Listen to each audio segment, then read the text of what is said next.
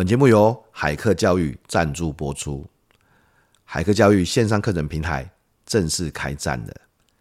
这是由我跟好朋友，也是网络行销高手全自强老师共同创办成立的课程平台。所以大家在上面最近会看到福哥的教学的技术线上课程重新上架，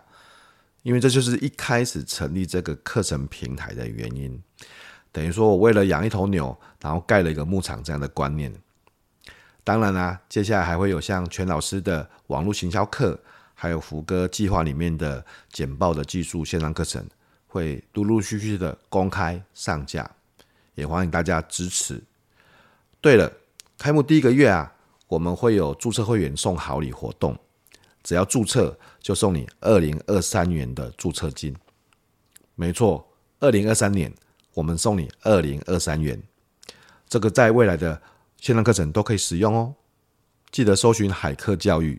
海是大海的海，课是课程的课，海课教育 High Class dot Cloud。我们未来线上见。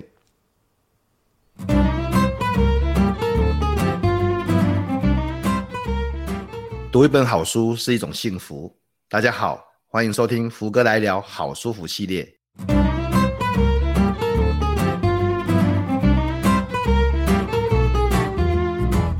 是福哥王永福，接下来我会邀请作者亲临现场，带我们进入好书的幸福世界。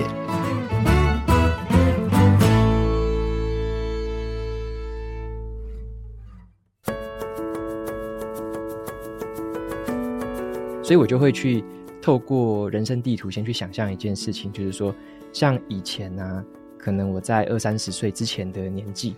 我可能会有一些人生重大的一些事件嘛，例如说可能工作上得到了升迁，啊，或者是带团队进行一个比赛，然后获得了好成绩，那或者是诶，可能某一个专案做得很差，被老板臭骂，那我就会去用人生地图去思考说，那一些高的点跟低的点，它带给我的感受是什么？嗯、呃，哪一些事情是让我觉得特别有活力的？像是我以前的话，在公司的工作，我后来发现。让我有活力的，例如说像是被升迁啊，或者说比赛得奖啊，做出好表现。我后来发现，都是因为我在那些事情上面发挥了一些创造力跟创意力，所以我会发现，诶，我在这个地方好像是能够创造一些不同的、没有的东西，是让我特别觉得开心的。那我也会去思考一下，说像呃工作上表现好的一些情形，我会发现，诶，那些事情好像是我想要在某一个专业领域取得。很棒很棒的成就，然后我可以去教别人。我很喜欢教学，所以我就整合了这几个事情，我就那我就大概知道说，诶，我自己是这样子一个人，对我自己的认识就比较深入了。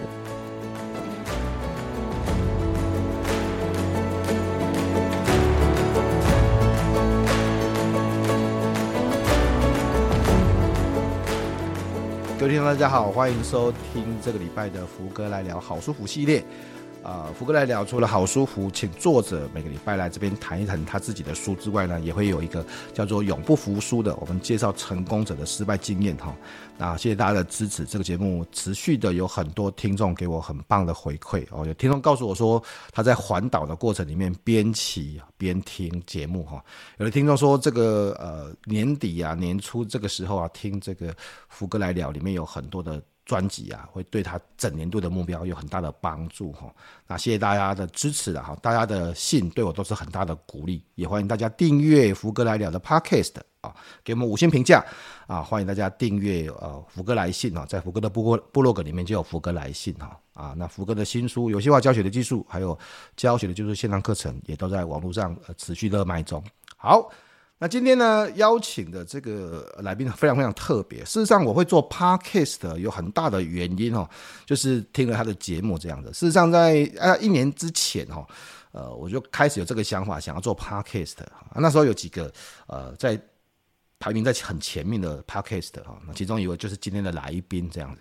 那不过听了大概半年之后，我也没有行动。好，结论就是我也没有行动。听了半年之后，我就想啊，这个，这个啊，不晓得怎么做啊，不晓得怎么开始这样子。一直到后来，他介绍了一本书啊啊，我就去买了他介绍那本书哦，就看了一下，再听他的节目，想了想，哎，我还是做下去再说了哈。所以呃，今天这个来宾其实是影响我做这个福哥来聊 Podcast 的这个重要的这个啊贵人，我可以这么说好了。所以我们今天欢迎呃今天来宾呃就是刚出版《只工作不上班的自主人生》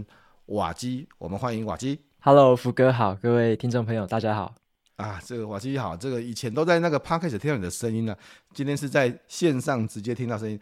果然还是一样啊。哈 没有什么差别，呃，有些伙伴呃可能不像福哥这么了解，因为我听了瓦基节目听了一年了哈。那我很快的介绍一下瓦基，瓦基现在是书评部落格阅读前哨站的这个创办人哈。那他的说书频道下一本读什么哦，都永远在这个 Apple Podcast 的名列前茅这样子哈。啊，那他之前的工作就是我们的护国神山哦，台积电的的副副理啊，做了哎做了多久啊？我做了，我在台积电总共十年，十年呢，哦，十年，十年是一个很长的时间呢。然后每个礼拜都要读新书，然后写书评，哈，这个爱书成诗的爱书人，哈，呃，而且我之前听节目还有看这个资料，就是你，你从台，你在台东出生的，对，我是土生土长台东人。今年哈，那每个每一年我都会去台东比铁人。哇台中市嘛，台中市嘛，对，我是在市区，对。对啊，所以你看这个每年都比铁人，那活水舞再游一遍了，今年四月份又要去活水舞游铁人的这样子，哇，太厉害！对对对对，这个是我第八场铁人三项，呃，这本书的书名叫《只工作不上班的自主人生》哈，哎，其实我现在直接切入这个这个瓦基是 Podcast 的老手，直接进重点，问一下瓦基啊，那工作跟上班不是一样吗？我 我觉得这个问题很好玩，就是我取这本书的书名的时候啊，我也这样想，就是我就我就在想说我，我我我以前跟现在有什么转变？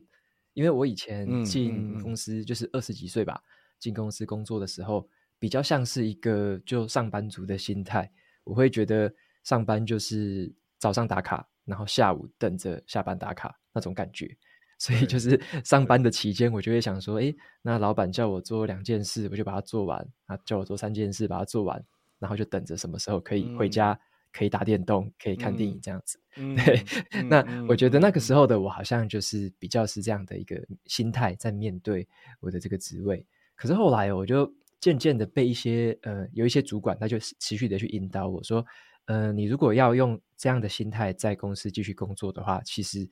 嗯，你你大概不会有什么好的发展，因为这样子就是也是做一个很很及格的表现而已，你没办法再有什么好的发展。那因为我自己蛮想要追求那种，就是可以继续升职嘛，继续有好表现。嗯，所以我后来就开始去学习，如果我要怎么样去面对这个工作，能够可以展现出我更多的价值，就是我对于公司、对于组织可以贡献更多的价值。那这个就是我后来对于一个工作的定义，就是我会。把我的工作当成是一个我很主动的，我我会去思考说，这个工作以前有哪些地方可能做得不够好，我要怎么样把它做得更好。嗯、那这个工作以前别人怎么做的，会不会有一些流程还不够完善？我可不可以把这个流程变得更完善，让它的阻力变得更小？所以我就用这个心态去做我的工作本身，嗯、就是有点像我主动去找出很多很多的痛点，或者是很多很多的一些小缺陷。哦啊，试着去把它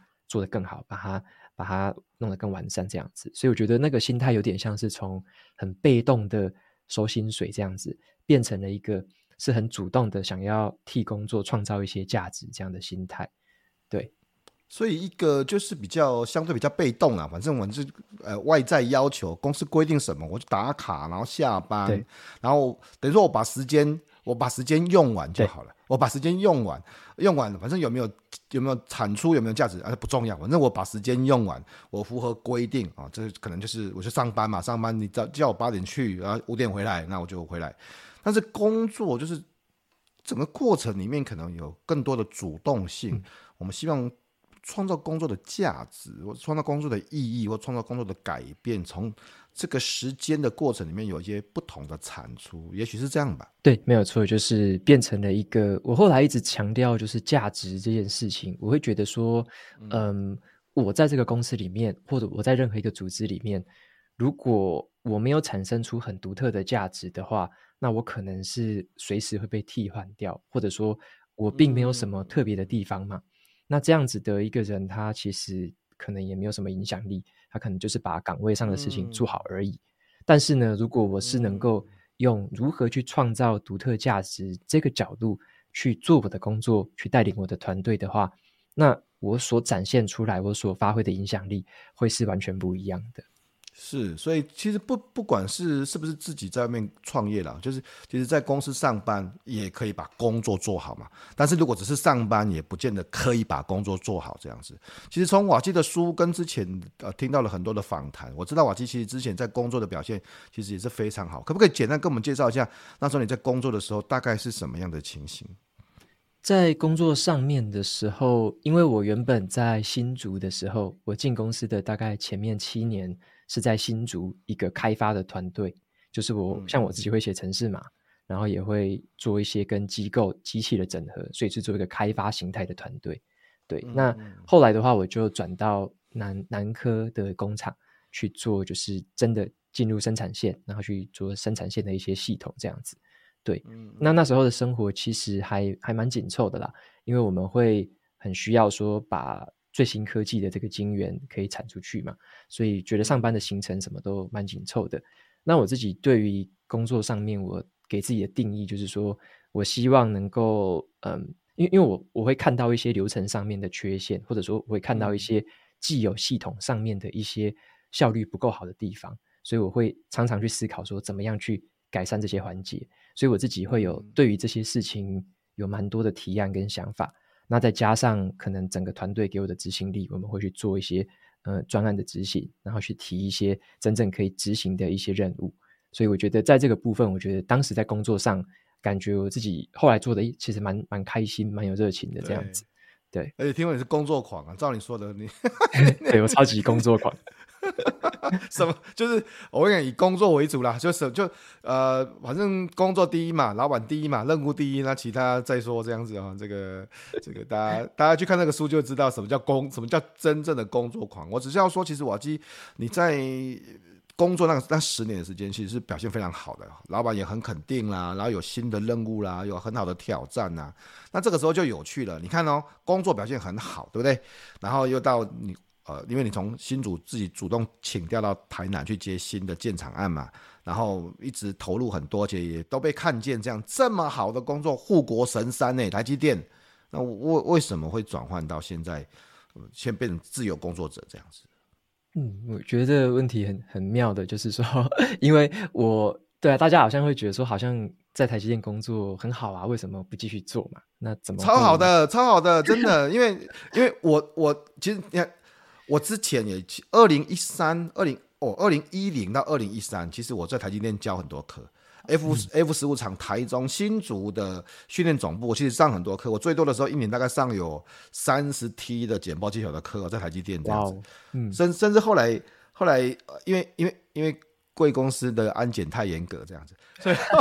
后 来我每次我每次要进去觉得很烦，你知道吗？就觉得很烦，我说不行哦，我每次要进去都要花二十五分钟，然后把东西全部收完，然后再进去，然后再我就觉得很烦。后来我就不上了，这样子。一本是这样子哦，一本是这样子。我二零二零年都还去贵公司担任这个 keynote speaker，都师铎奖的 keynote speaker，也去南科厂去去演讲。那我的意思是，我知道台积电它是一个很棒的公司啊，为什么大部分人要进都进不去？哎，那你怎么会想要离开？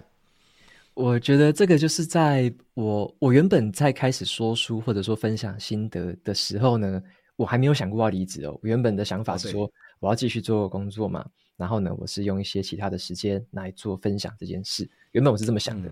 不过后来我就渐渐的发现说，我在分享就是书本在推广阅读这一块，好像做的越来越有心得，而且呢，也渐渐的有做出成绩嘛。那我也发现了说。我所带给大家的，我的读者就给我回馈嘛。他说：“诶、嗯，你跟平常的嗯书评的部落格有什么不一样的地方？为什么你写的有一些地方也很好看？你有什么样工作上面的见解可以放到这个文章跟说书里面？嗯、那我的说书也变成了有这样的一个风格，就是它是一个能够把我自己很真实的心得跟我实践过后的一些感想，还有我的经验，可以放在这个说书里面。那。”听众朋友们给我的回馈，就会让我知道说，原来我透过我自己的经验，然后融合之后所呈现出来这样一个说书的内容，其实带给大家是一个蛮不一样的收获，就是会觉得诶很特别的。它是在一个可能现在大家可能看很多人做 YouTube 或者是做 Podcast 说书嘛，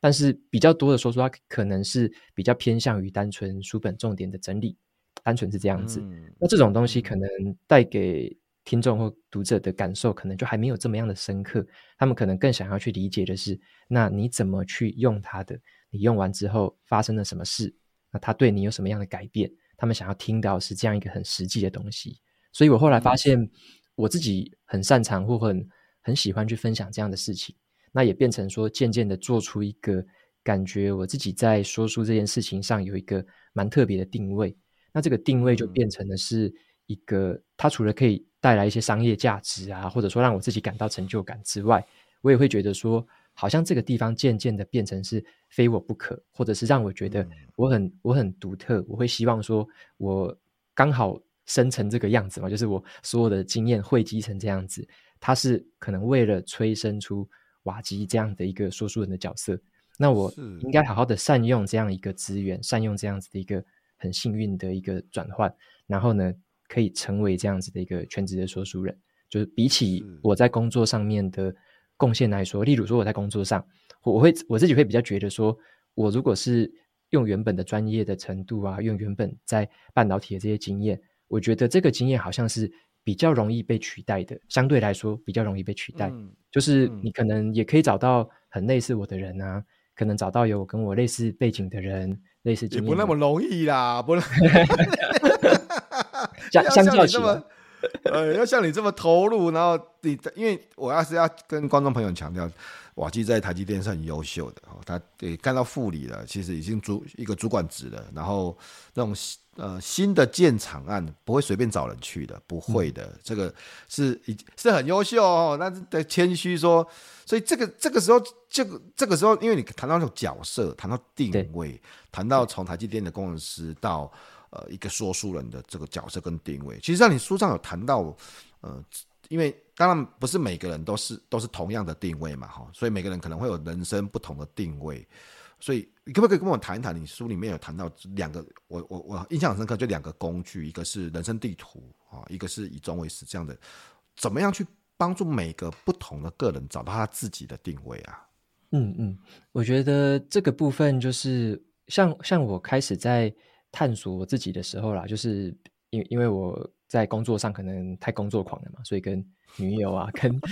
情人有一些冲突，所以我就会开始质疑我自己到底在追求什么啦。那我后来就用了两个工具去帮我，就是人生地图跟想象那个终点嘛。我就会去思考说，诶，我如果说我这么样拼命、这么样认真过了这一辈子，那我的终点是什么样子？就是诶，我可能我死亡的时候，或者说诶，我最后可能不工作的时候。那别人是怎么样看待我的？我的亲人，我的可能伴侣，我身边的最亲密的好友，他们是怎么样看待我的？那我就会去思考说，他们会看我工作成绩怎么样，表现怎么样吗？好像也不会。但他们可能会看我是什么样的人嘛，就是我是不是一个可能言行合一的人，充满创意的人之类的。所以我就会去透过人生地图先去想象一件事情，就是说，像以前啊。可能我在二三十岁之前的年纪，我可能会有一些人生重大的一些事件嘛，例如说可能工作上得到了升迁，好，或者是带团队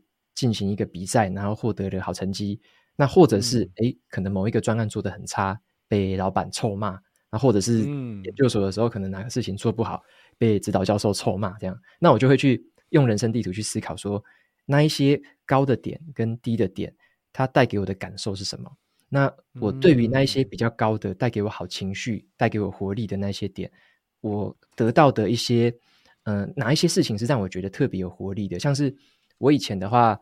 在公司的工作，我后来发现让我有活力的，例如说像是被升迁啊，或者说比赛得奖啊，做出好表现，我后来发现都是因为我在那些事情上面发挥了一些创造力跟创意力，就是我会去做一些以前没有人做好或没有人做过的事情。那种创造力那的展现，所以我会发现，诶，我在这个地方好像是能够创造一些不同的、没有的东西，是让我特别觉得开心的。那我也会去思考一下，说像有一些呃工作上表现好的一些情形，我会发现，诶，那一些事情好像是我想要在某一个专业领域取得很棒很棒的成就，然后我可以去教别人，可以带带一些后劲。嗯、我很喜欢教学，所以我会发现我好像很喜欢带团队教大家，然后让其他人拥有跟我类似的能力，让大家可以做更把这件事情做得更好。所以我又发现，诶，我好像特别喜欢教学，所以我就整合了这几个事情，我就后来就渐渐的发现，原来我是一个有这样特性的人，就是很喜欢创造，然后又喜欢教学。那我就大概知道说，诶，我自己是这样子一个人，对我自己的认识就比较深入了。对，那是对，那最后再搭配说我刚刚说的，想象一下终点嘛，就是如果我的人生终点是我想要展现这样的特质出来，就是有创意，然后。有教学热忱，然后呢，又可以言行合一。那这段路程上面，我要从事什么样的工作？其实它不是绝对的，就是我可以从事任何的工作，但是我也可以成为那样的人。所以这个点就让我去突破了以前的框架，就是我不一定要是死守着某一种职业或某一个工作，而是我有太多的可能性都可以抵达那个终点。因此，这个点就让我开始去发散的去思考说，哦。我的人生有什么样的可能性？我可以做哪些不同的尝试？看一看有没有可能哪些事情是我还没做的，但是它其实是我很喜欢的。我就从这个时间点开始去做这个尝试。这样，其实这里面有几个呃很大的重点，包括在刚才在讲这个人生地图，其实呃就在讲说。回想过去的一些，我们在讲关键事例，其实有一个叫行为事例访谈法。我们在讲素养 （competence），其实他谈的就是这个事情，就是你去盘点你过去的一些很成功的经验，或者是很失败的经验，那从里面呢去萃取说，哎，那所以我在里面做了什么事情？我在里面有什么样的呃，我们在讲呃 situation 啊，做了什么样的任务？STAR 这样子，各位去。刚才我要去谈这个事情，其实就是我们现在谈这个所谓的素养啊，competence 啊，这才能呢的基础啊。那它就用来，只是本来这样的素养的这样的方法是用来调查一个啊一个人为什么会杰出啦。但是我们自己去分析自己过去的经验，然后去分析过去的这些样子，去找出自己最杰出、最棒表现的一个时刻，这样子，然后谈到那种。呃，以终为始。其实最近，呃，我因为我在看你的书的过程里面，在这个时间，我自己成立一个社团，叫 Fifty Dream 嘛，五十个梦想。我每一年都会写五十个梦想。那我就我就想想，十年前我写的，十年前了，当然就就是十二年前，应该严格上说起来，我就说我希望成为一个可以帮助更多人找到天赋的人。我可以帮助，我可以成为一个影响别人的老师，影响更多的老师。我可以帮助大家有更好的教学技巧。你看这个事情，经过十几年之后。慢慢的，我就比较接近了这样子，所以就会先定一个，呃，你说以终为始，然后知道自己十年以后或者是两年以后的这个书上面谈的非常的精彩，非常的仔细哈。但是其实很多人啊，包括我在跟大家讲这个五十个梦想，或者是你在谈以终为始人生目标，很多人都会想说啊，有梦想又不见得会实现、啊。那那你是怎么有这样的一个梦想之后，让他？在这几年之间，大概三四年的时间就实现了呢。嗯，我在这边的话，我分享这个梦想，我我自己的啦，就是我的梦想会是打造一个我自己梦幻的工作，所以我的梦想是那个梦幻的工作的形态。嗯、所以我是想着说，怎么样把这个形态变成现实？那怎么做到的这样子？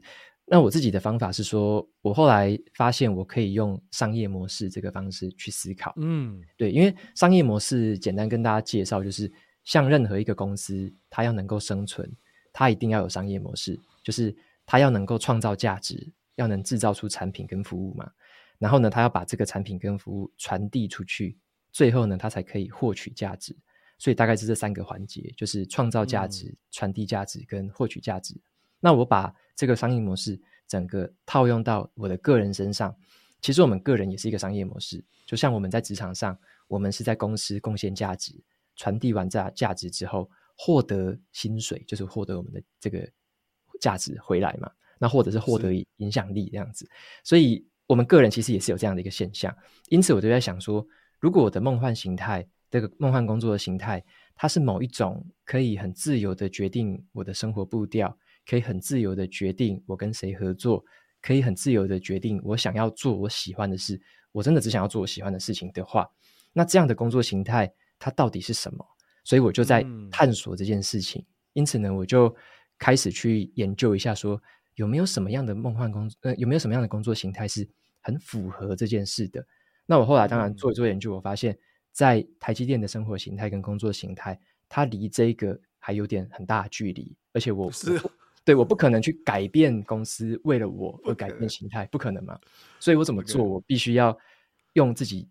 踏出那一步，就自己去打造这样子一件事情。对，所以我就我那时候就下定决心，我不想要特别去换什么公司或换产业。我觉得我找不到最符合我、最符合我个性的、最符合我、最适合我的，所以我必须自己来创造一个我的工作形态。所以我就开始真的哦，对，我那时候是这样想。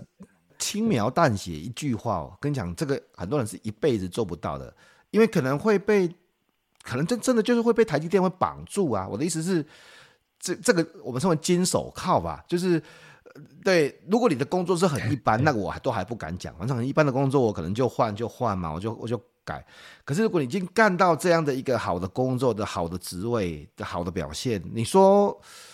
呃，叫你说这个换个工作，或者就像你讲的打造一个工作，这个这个不简单吧？说你是你大概花了多久去想去做这个事情的准备啊？嗯，那个那个念头开始出现之后，我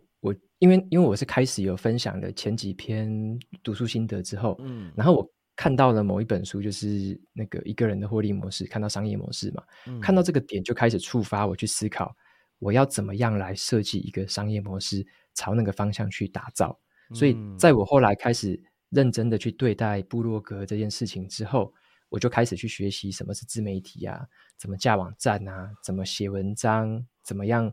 创造一些，例如说线上课程或怎么样写作，怎么样后来出书，我开始规划这一系列的事情。那我就大概在二零一九年吧，开始二零一九年初的时候开始做这件事。那后来大概是做了一年半之后。我就看到了渐渐的起色，就是一年半之后，我就发现，呃，我得到的外在的金钱收入已经是可以支应我普通的生活，就是普通生活水准的支应。Okay. 那我就那我就觉得这个是有一个成长潜力的。它在两年半后会到哪里呢？所以我就继续规划。那后来渐渐到了两年两年半的时候，我就发现这个就持续在成长，我的机会也越变得越来越多，然后我能够创造的，就是我能够展现的专业能力也越越来越多。因此，我就规划两年半、三年的时间，其实就到了一个那个交汇点，就是我的嗯事，我的说出事业上的这些收入，或者是他的条件，其实已经渐渐的要超过我原本在本来在台积电工作的这些待遇也好啊，或者说给我自己个人成就感也好，那我就去规划，在大概三，我大概是三年多的时候吧，就规划那一个时间点，在那个时候正式的离职，那到现在大概。三年半到快四年的时间了，是，但所以这个应该是这么说好了。整个来看，它并不是一个冲动的决定，它不是一个说我忽然、嗯、啊，我我今天想说我我我不干了，我要去追求我的梦想，好像不是这样子吧？是，完全不是，我完全不敢。对，哎，很多很，哎呦，很多，特别是很多年轻人会误会，就是说，哦，对，现在大家说书很棒，然后这个 podcast 很棒，很赚，这样子，然后我们就从今天开始，哎，瓦基出书了，我们就直接书看完之后，马上办离职，好，好像不是这样，不是，不是。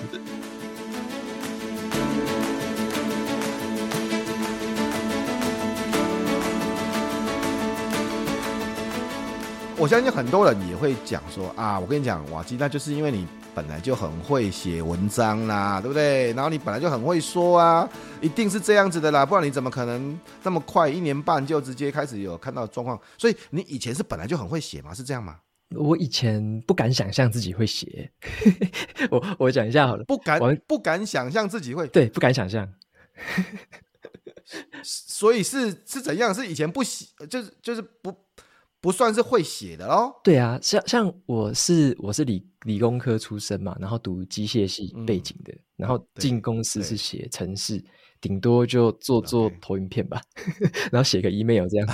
所以我自己一开始我觉得我跟写文章、写部落格还是写书，我觉得根本八竿子打不着关系，根本就不可能想象。是是哦，因为我看每天现在看你。不管是你的那个电子报的信啊，或是你的呃这个书的这个心得啊，网络上的文章都写的，我觉得是蛮蛮丰富的，而且是蛮流畅的。大概有一两千字哦，甚至有这更多一点这样子。所以在这个之前，它并不是你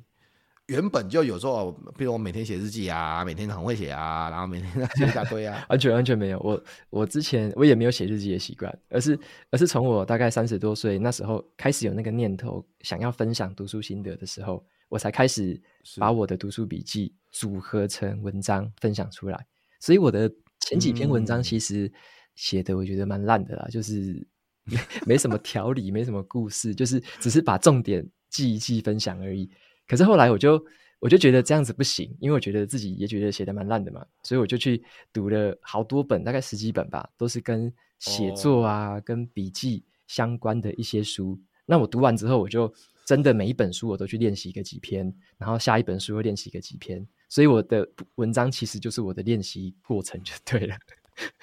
哦，是，所以就是本来从不是那么那么熟悉，因为你书里面有讲说你你上个长文是在研究所的时候写的，这样。对。对后来就就后来就真的是从头开始练习这样。对。那讲话呢？因为你现在也靠 Podcast 的 Podcast 节目，每一个每个一个礼拜啊，都很多人在收听。嗯、那所以你以前也很会说吗？这是一个问题。我觉得不，呃，应该是说，我以前可能在工作上会做简报，或者说简单的这一种，可能两三分钟的这个简演讲简报，这个是 OK 的，因为我会背稿，我就背的滚瓜烂熟，那两分钟、两三分钟就把它讲完。可是我没有想到自己会变成是录说书节目，可以一口气要讲半个小时这样。我那时候也没有想过，是哦，而且而且我以前还蛮害怕自己的声音的，我录完之后都都都不敢重听，这样，对对，那对我我其实也是说，大家都不晓得，我们都是说，那就哎，我算是很常讲话了吧？我算是已经对，因为讲师嘛，台上讲话，我真的就像你讲，我第一次录 Podcast 录完之后，我想这是我的，就是这是我 Podcast 上面的声音哦，这这到底是怎么一回事？这样子会有那种感觉，怪怪的，就是。不是那么熟悉的感觉了。对对，那我后来是渐渐的，就是我我改变一个心态啦，就是原本我会觉得说自己的声音可能要很好听，要很美，然后要抑扬顿挫什么的，我会觉得好像有字清楚，对，要有这个包袱在那边。但是我后来就发现说，其实我不用给自己定这么完美的标准啊。我后来就改变一个心态，哦、就变成说我在一开始前几集在录制说书的时候。我是把自己当成是一个分享心得给朋友听的人，所以我就想象着我在讲给某个朋友或讲给某个我的家人听，用平常聊天的方式去跟他们分享。我觉得单纯就这样想而已。我觉得就就算这样子录，可能有一些听众会喜欢吧，就是用这种闲聊的方式。所以我就用这样的一个心态开始录了前面的这些集数，这样子。对，所以大家其实可以去听一下瓦基的这个 podcast 的下一本读什么，你就会注意到，这种瓦基在节目里面的说话的方式，跟这个这个节目听起来就很自然呐、啊，就很自在，他不会特别不会特别有压力，他就很很熟悉的感觉啊。其实大家就可以去听一下啊，记得啊去搜寻一下啊，这个下一本读什么。其实福哥每个礼拜都有在听哦。那那哎，瓦基，可是你你知道吗？你看。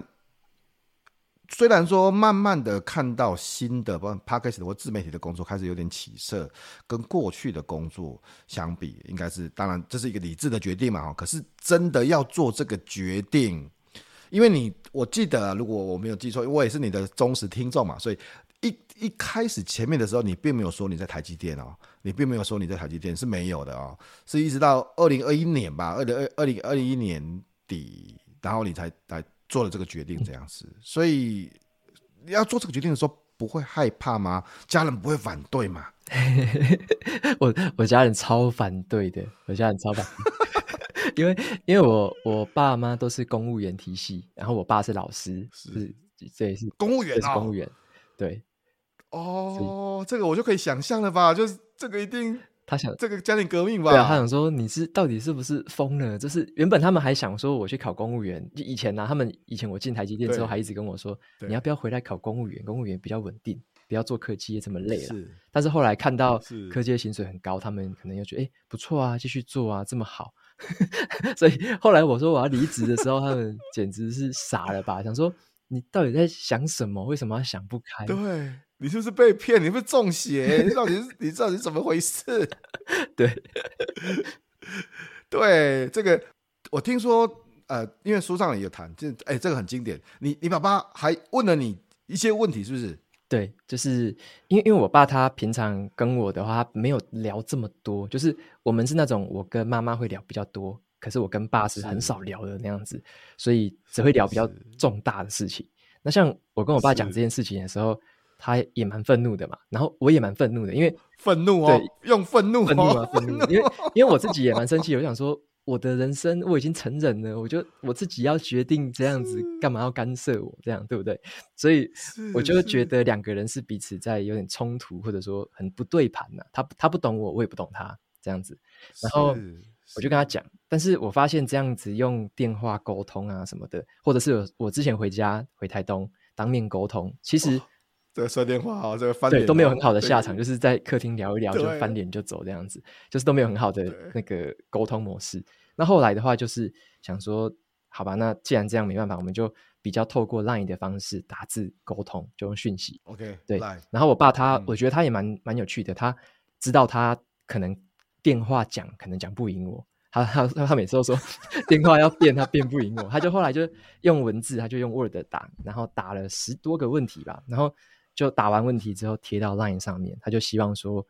我用文字的方式回应给他，他再跟我回答。Okay, 对，所以后来就是我们用了 Line 的讯息，我们聊了好多个问题，他就丢了一堆问题给我，然后我就回答，他又给我，我又回答，这样子。对，是，对所以这个听众朋友，大家去看这本书，里面有那十，那十有列出十个重要的问题。其实我，哎，说实话，我因为。我相信你跟爸爸在聊天的时候，爸爸有一定有情绪，你一定也有情绪啊。这个就像你刚才讲愤怒，对不对？对。可是如果从我的角度，我是读者嘛，我角度来看，说，我觉得你爸爸就像一个顾问一样，这样，他就他就直接问你几个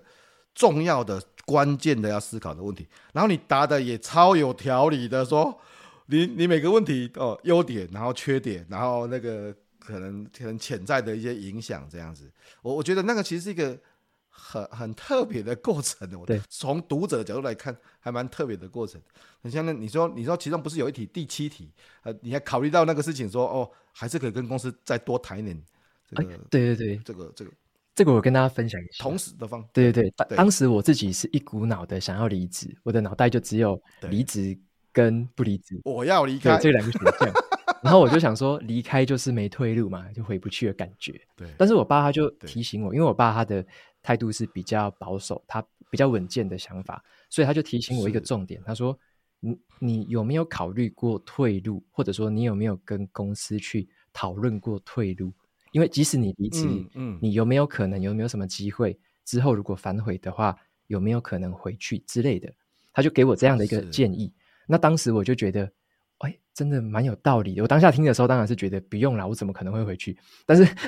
没有没有骨气，对不对？对我我怎么会这么没有骨气，对不对？我走的一定一定一定不用这样。但是我仔细的去想想，就是后来我又持续的思考，要回他文字的时候，我就想说，对耶，他这个建议其实算是一个好的建议。因为为什么不谈呢？嗯、为什么不跟公司谈之类的呢？所以我后来其实也因为这样子，所以在跟主管讨论的过程，也有谈到类似的这个事情。那我很很出乎我意料的是，其实，在公司方他也觉他也他也觉得诶很乐意，就是如果你之后多少年还是什么样的，怎么样回去或什么样的模式，就是我们有做了一个初步的讨论，那也让我有了一个诶好这个备案好像也不错耶，就是至少我有一个底这样子，嗯、就是不会说这么样的害怕，多一个选项、啊，对，多一个选项，多一个选项，多一个选项，而且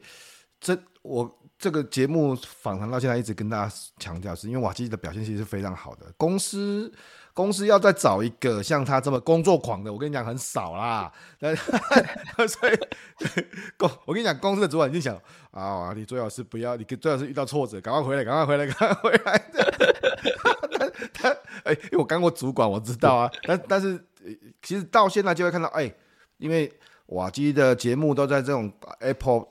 排名前三名啊！天呐，这个是非常好的一个表现啊！帮这个新书的发发表，帮所有的表现啊！所以我看主管现在也在听你的节目了啦，他就是他就是讲我卖啊，我没机会啊，我我就就卖。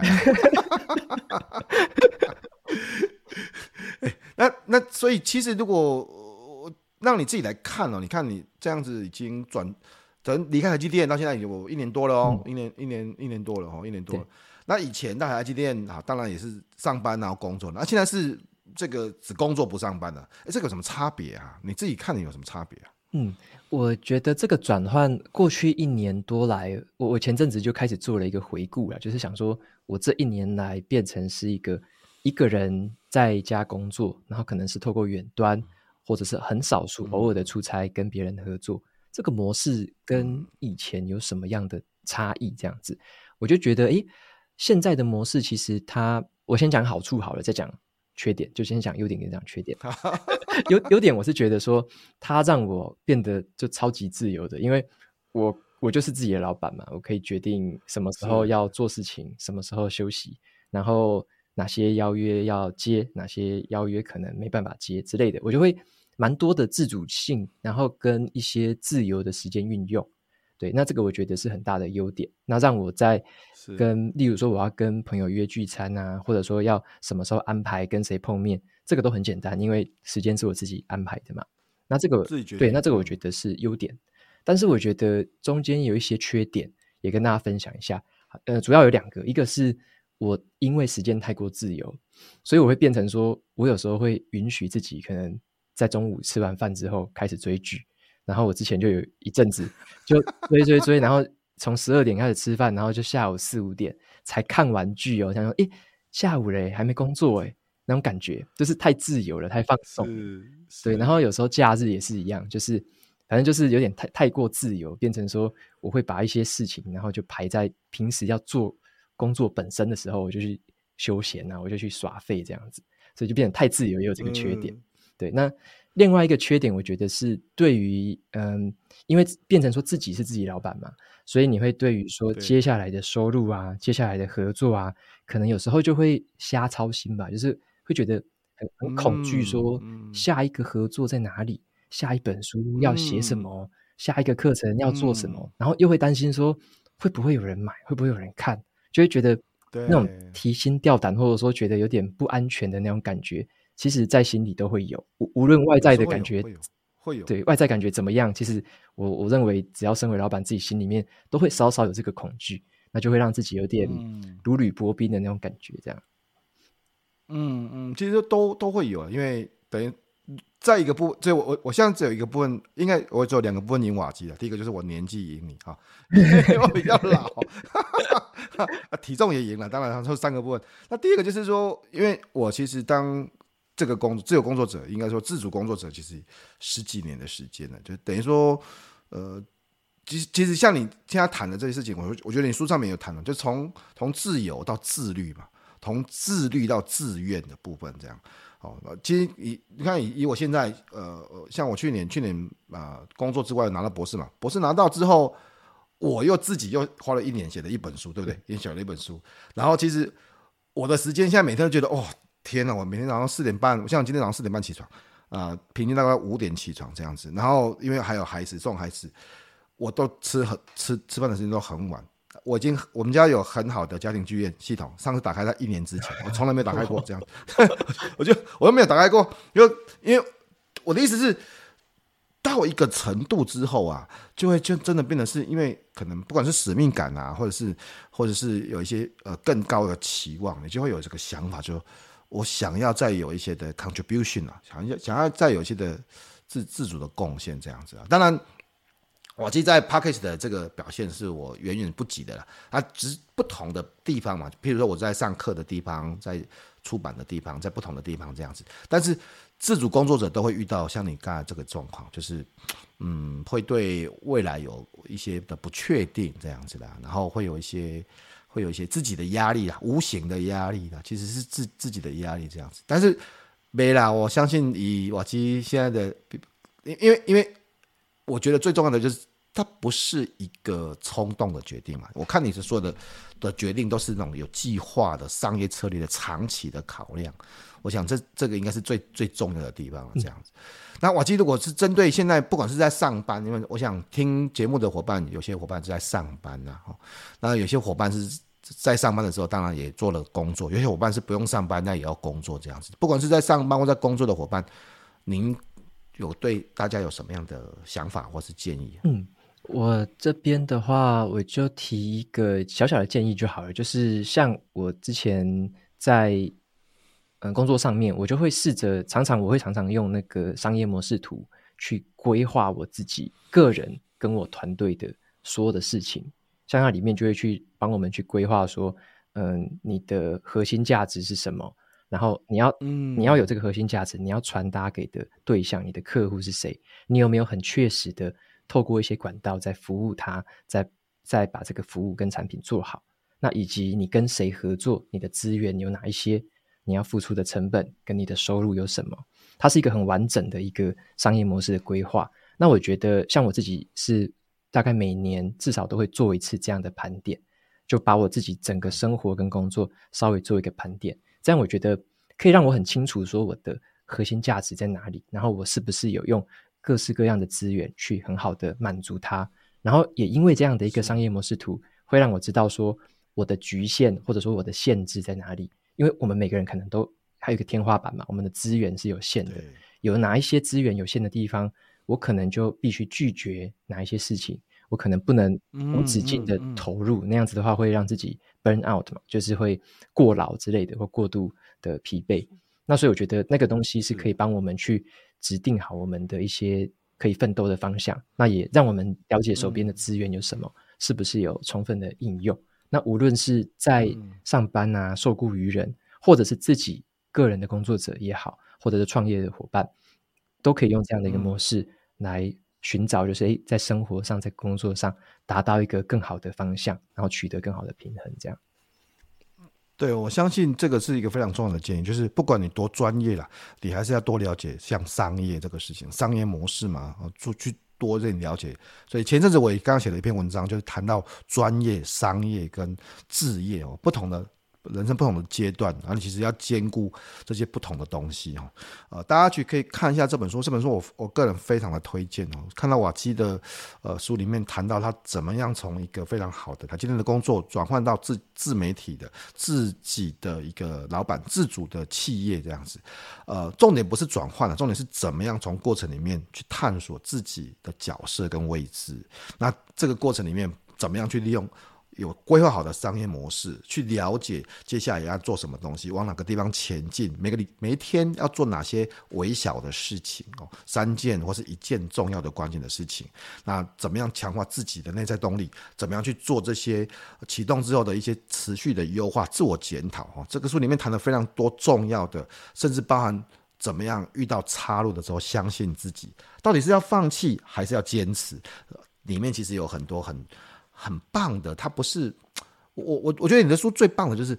你不是只是在讲道理，虽然虽然你看了很多书了，然后你也看了很多的这种重要的观念跟经验，但是这里面的每一件事情都是你自己走出来的。当然每次哦，这个因为你看你刚写完这本书，这我我相信你花很多时间 了，只只工作不上班的自主人生哦。那你平常又看这么多的书，这个时候我就要考验你一个非常难的问题啊。如果让你只挑三本书哦，哈，三本书哦，你会推荐哪三本书推荐给大家？只挑三本哦。好，我我挑几个对大家现在可能也刚好最有帮助的，好了啦。那我挑第一本会是一个人的获利模式，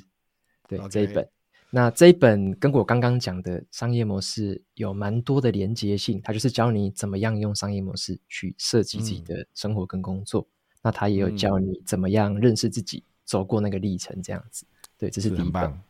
好，第二本呢？然后第二本的话，我会想推荐一本是《快乐实现自主富有》。对，这一本是。那这一本的话，我觉得它的作者是叫做 Naval Ravikant，呃，Naval Ravikant，他是一个创对算是创业家或投资家。那他的一些对于生活跟商业世界的观念，让我觉得非常的受用。就是像像我有很多的关于时间的观念。关于商业优势啊，或者说自己个人专业领域的一些观念，都来自这本书，所以我会觉得这本书算是有很多很多智慧的结晶在里面，很白话文，很好懂，但是可以看完之后会获得很多智慧的结晶。这样非常推荐这本书。这本书里面有谈到很多啊、呃，不管是杠杆呐，哈，不管是这个不同的资本呐，哈。那第三本书是什么？第三本叫做《用你的不平等优势创业》。